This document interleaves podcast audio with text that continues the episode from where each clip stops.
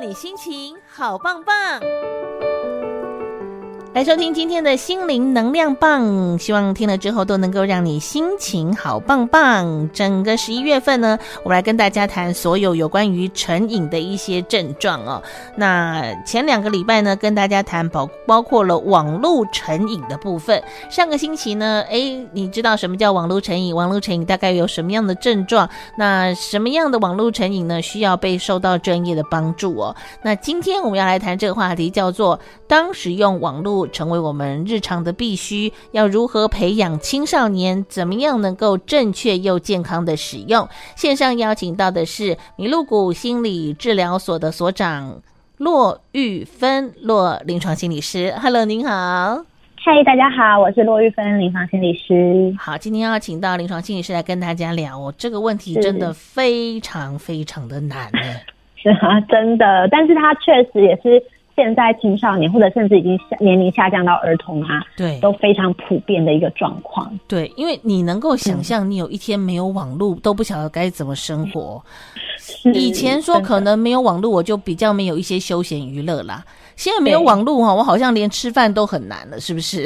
对，现在真的是吃饭、上厕所，然后排队，都觉得没有手机在旁边，好像都怪怪的。对呀，哈，无论是查资料啊、叫外送啊、线上学习呀，怎么样，没错，都必须要使用到网络哦。那到底什么样的程度才叫做成瘾呢？我们要请这个临床心理师再跟大家强调一次，好不好？嗯，没问题。确实，就像我们上礼拜在节目里面有提到的，成瘾其实不管是对什么东西成瘾，它其实都有共通的判断标准。嗯哼。第一个判断标准就是你有没有办法自我控制，也就是真的有正事要做的时候，嗯，真的有一些责任义务要尽的时候，你能不能放得下手机？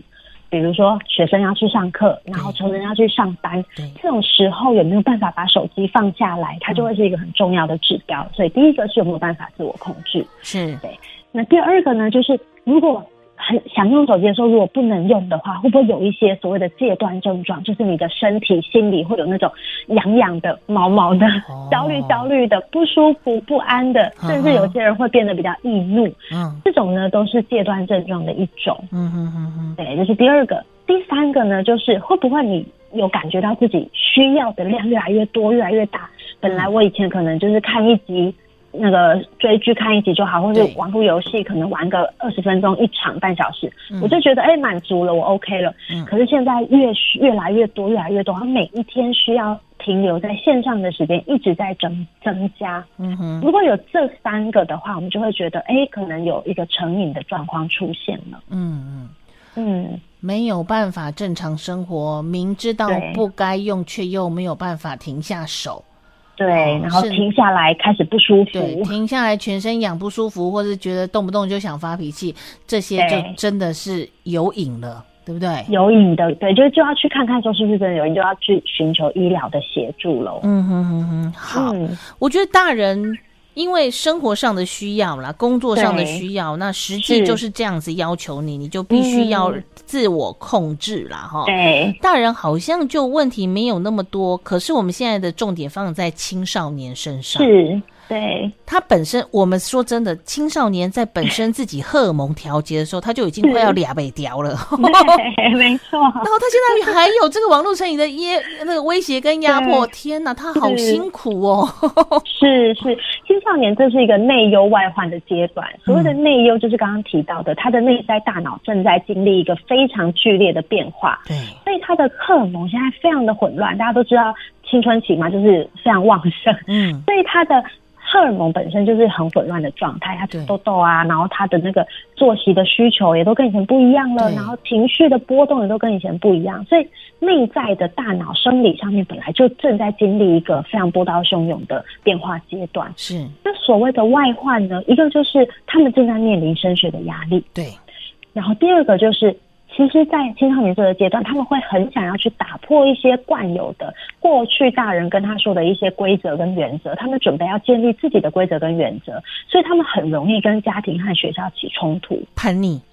对，大人就会觉得叛逆，但其实对青少年来说，他们正在重新的建立一个属于他们自己的世界观，然后生活观。哦、对，然后他们同时就像之前可能有提到说他们会很重视同才的一些建议，同才的一些喜好，同他的意见这样。对，所以就是内忧外患夹在一起，所以青少年确实是在网络成瘾或其他的成瘾上面一个蛮高风险的族群。嗯哼哼，嗯，好，那这爸妈怎么沟通啊？天哪，我跟他讲两句话他就爆炸了。我明明知道他有问题，那我怎么样去规劝，甚至？呃呃，跟他聊一聊，好像都很难呢。是，没错没错。这个时候啊，就是如果用爸妈的角色想要去跟其他人沟通，常常都会碰一鼻子灰，爸妈自己会觉得很挫败。对，对，因为青少年最不想要聊的对象就是爸妈。对，是。所以我们呢，首先要调整我们自己的定位。哦，这时候当孩子到青少年的时候，我们要去他们沟通，已经没有办法再用大人的角色，比较像是哦，我站在你旁边，有点像是伙伴的关系。你现在看你遇到一些问题，也许你会愿意跟我讨论，而不是像我，就是真的是向我求助或需要我给你一些建议或指引，比较不是讲，比较像是哎，我跟你讨论我遇到的东西。嗯哼，那网络成瘾同样也是一个很值得亲子之间直接用讨论的方式去进行，因为呢，其实所有的成瘾，尤其是网络成瘾，他们目前分。分析出来的比较大的原因，第一个就是孩子面临的压力太大了，所以他需要找一个去处，找一个可以躲起来的地方，不要去面对那些压力。这个压力可能是学业的压力，可能是人际的压力，可能是家庭里面的压力。所以他想找一个可以不需不需要去面对这些压力的地方，他就躲到网络世界里面去。嗯哼。对，那另外一个就是他可能自我价值是比较低落一点，他觉得啊，我又不擅长念书，长得又不帅又不高，或者是又不漂亮，那现在我在到底我这的人生接下来我要靠什么活下去？我到底我的人生还有什么价值？就在这个时候，他如果很迷惘或很没有自信，他就有可能去寻求网络上面的一些平台、社群，或者是透过网络游戏去建立一些自己的信心的来源。嗯，对。那另外一些孩子可能是在生活里面没有什么成就感来源，他成绩不是很好啊，嗯，他跑不快啊之类，他觉得我做什么事情都做不好。嗯，但在网络网络世界不一样了，我可能非常擅长打游戏，我可能非常擅长做什么事情，所以我可以在里面得到一些成就感的来源。对，所以。这些原因造成一个青少年他可能要去寻求网络的慰藉，那这时候大人其实要做的事情是陪他一起去聊一聊，看看到底是哪一个部分让他卡关了，就是现现实生活里哪一个部分才是他真正遇到困难的地方，然后我们陪他一起找方法解决或帮他找资源。哇，嗯，这样一讲就觉得他在网络上好像也变得理所当然呢。对呀，其实我们去理解一个孩子他成瘾的背后的原因，嗯、我们都会觉得啊，他的生活这么的遇到困境，然后这么的绝望，他好像真的也没有什么去处，真的好像对对对，可以理解。你有时候就想说啊，他课业压力都这么大了，他在这边可以寻求认同，得到成就，好像也不需要太去逼迫他。没错，其实我之前就因为我像我们工作上就是跟很多的儿童跟青少年工作，我之前就有一个孩子跟我讲说。嗯他其实也不是不想做其他的事情来作为休闲娱乐，可是你想，一个国中生，他可能就是。晚上自习结束九点多十点回到家，对啊，他除了手机之外，他还能做什么休闲娱乐？他说我可以选，我也很想去打球。问题是晚上十点我要去哪里打球？而且爸妈也不准他出去打球，不准他出门。对，然后他还可以干嘛？然后又不能吵到别人，你也不可能放个音乐放大声一点之类的。嗯，于是真的就只能在网络上面，然后就是耳机戴起来，然后沉浸在自己的世界里面。对，就是 你现在讲的，我们 有别的选择，好像突然有点绝望感。对呀，对，就是如果我们可以看见孩子的绝望，看见说原来网络其实是他们目前手头上仅有的少数选择，我们大概就比较能够理解他。这个理解对青少年来说是非常重要的一步。